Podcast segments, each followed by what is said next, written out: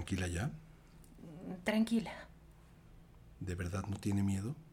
No, ahora es algo más profundo. No sé lo que va a decirme, pero siento que toda mi vida está pendiente de esas palabras. Hable, por favor. Conteste primero.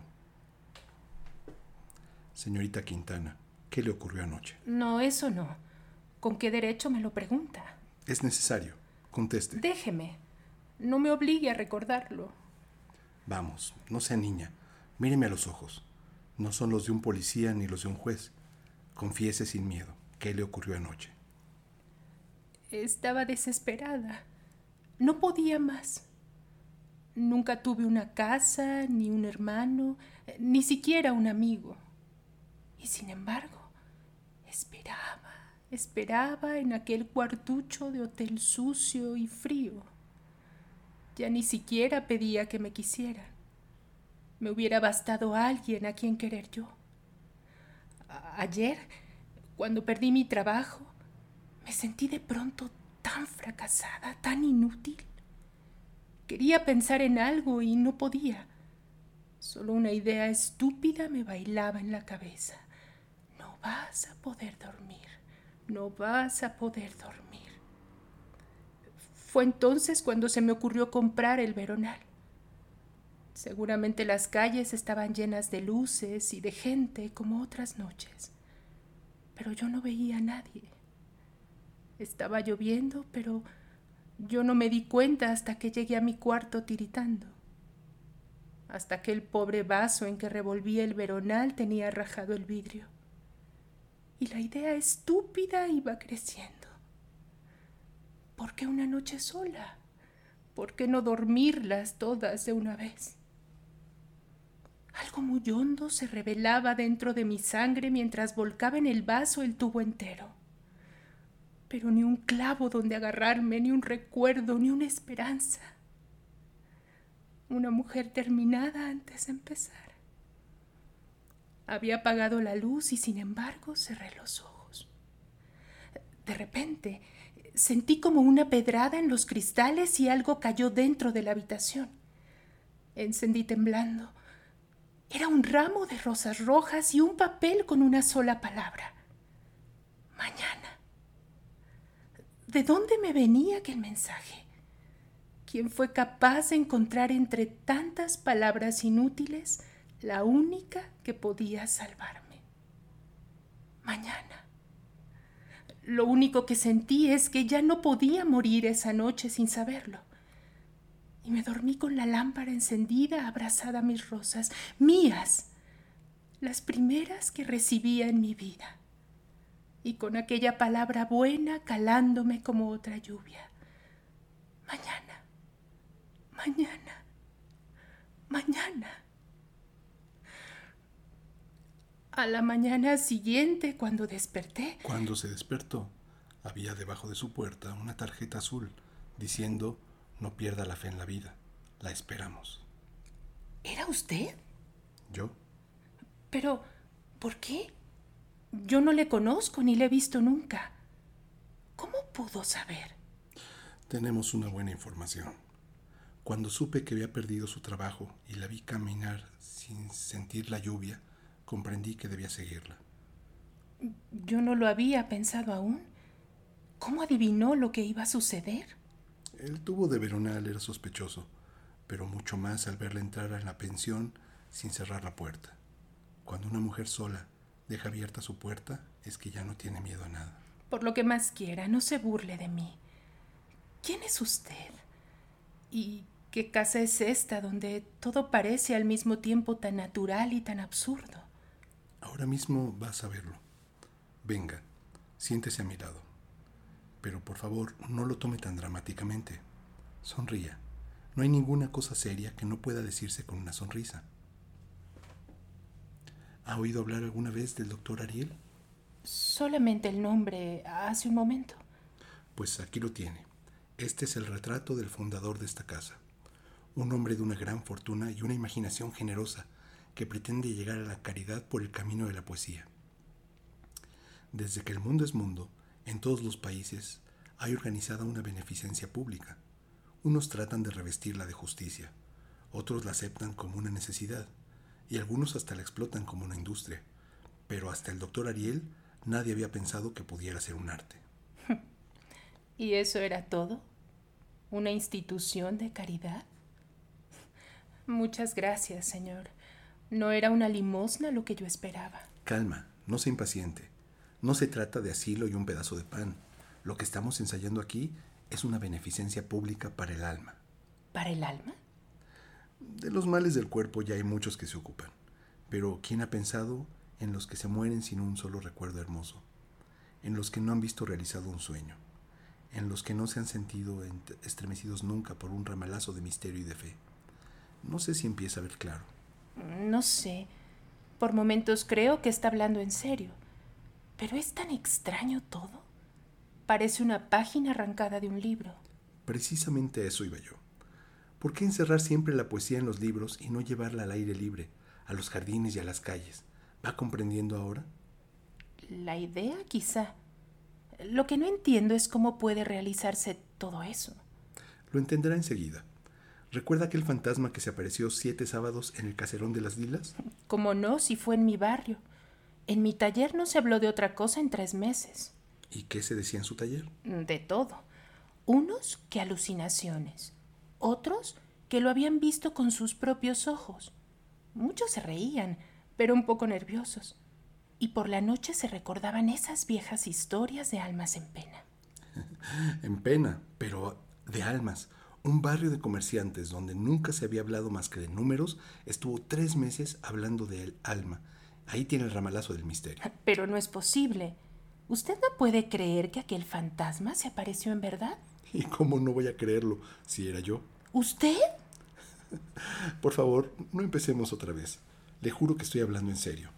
¿No cree que sembrar una inquietud o una ilusión sea una labor tan digna por lo menos como sembrar trigo? Sinceramente, no.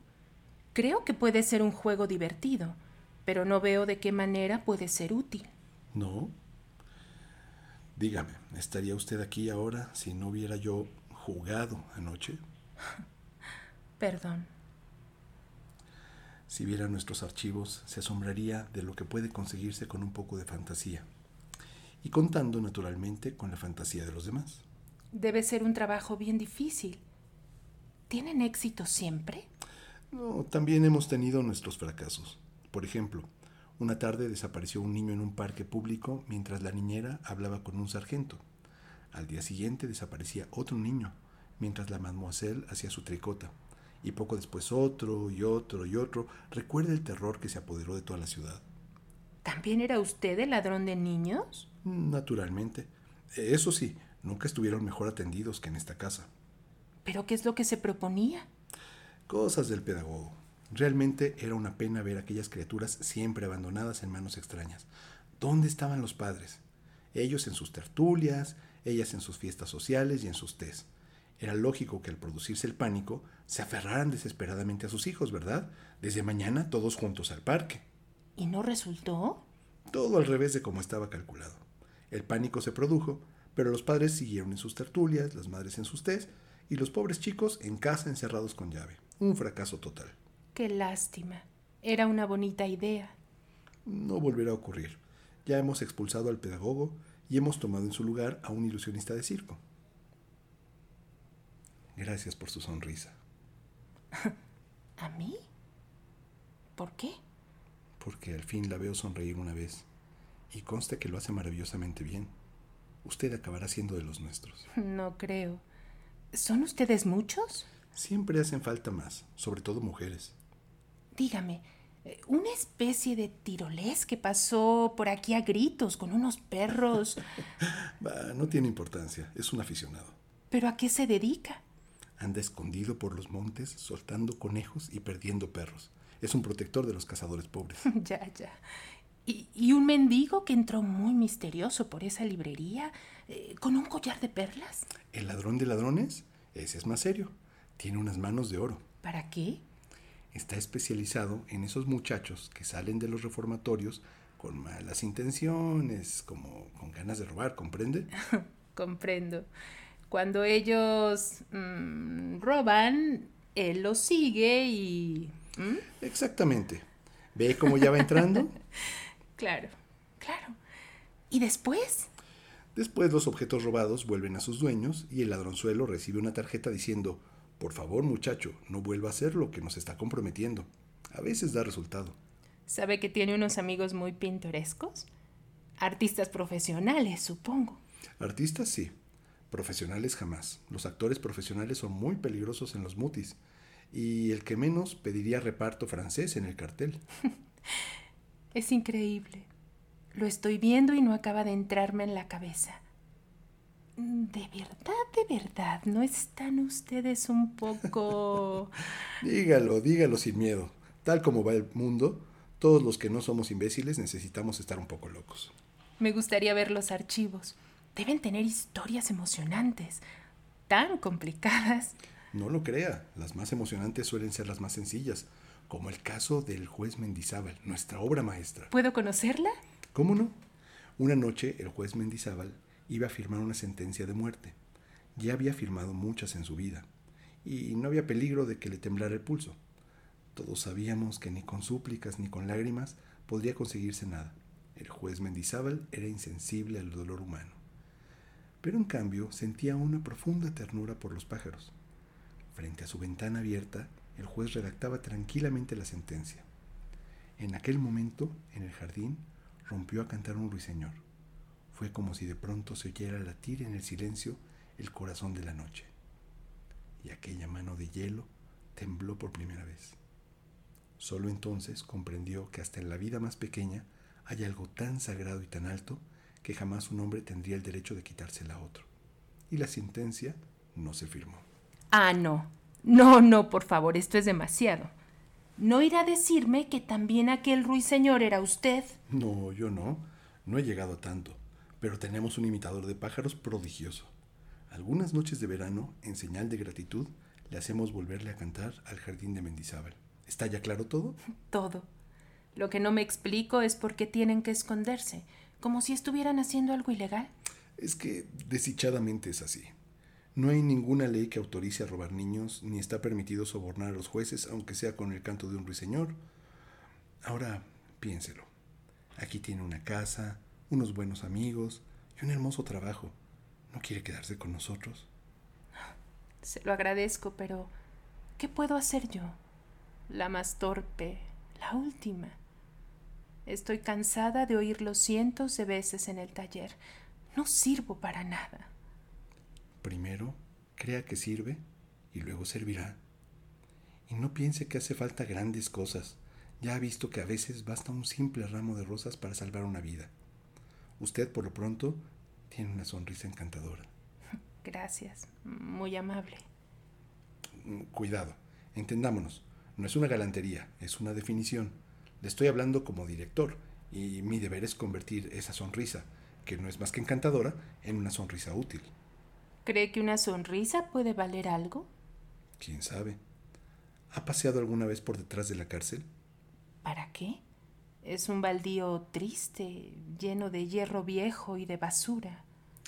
Pero sobre ese baldío hay una reja, y aferrado a esa reja, un hombre siempre solo, sin más que ese paisaje sucio delante de los ojos. Pase usted por ahí mañana al mediodía, mire hacia la reja y sonría. Nada más. Al día siguiente vuelva a pasar a la misma hora, y al otro, y al otro. No comprendo. La peor angustia de la cárcel es el vacío que hace inacabable el tiempo. Cuando ese hombre vea que el milagro se repite hasta las noches le serán más cortas, pensando, mañana al mediodía. ¿Compañeros? Compañeros. Gracias, estaba seguro. Hola, Elena, ya pueden venir. Y tráiganse a ese señor. Realmente es prodigioso. ¿El qué? Su imitador de pájaros. Ah, ¿eso? Nunca. El nuestro lo hace mucho mejor, es un artista. Ese que está cantando es un ruiseñor de verdad.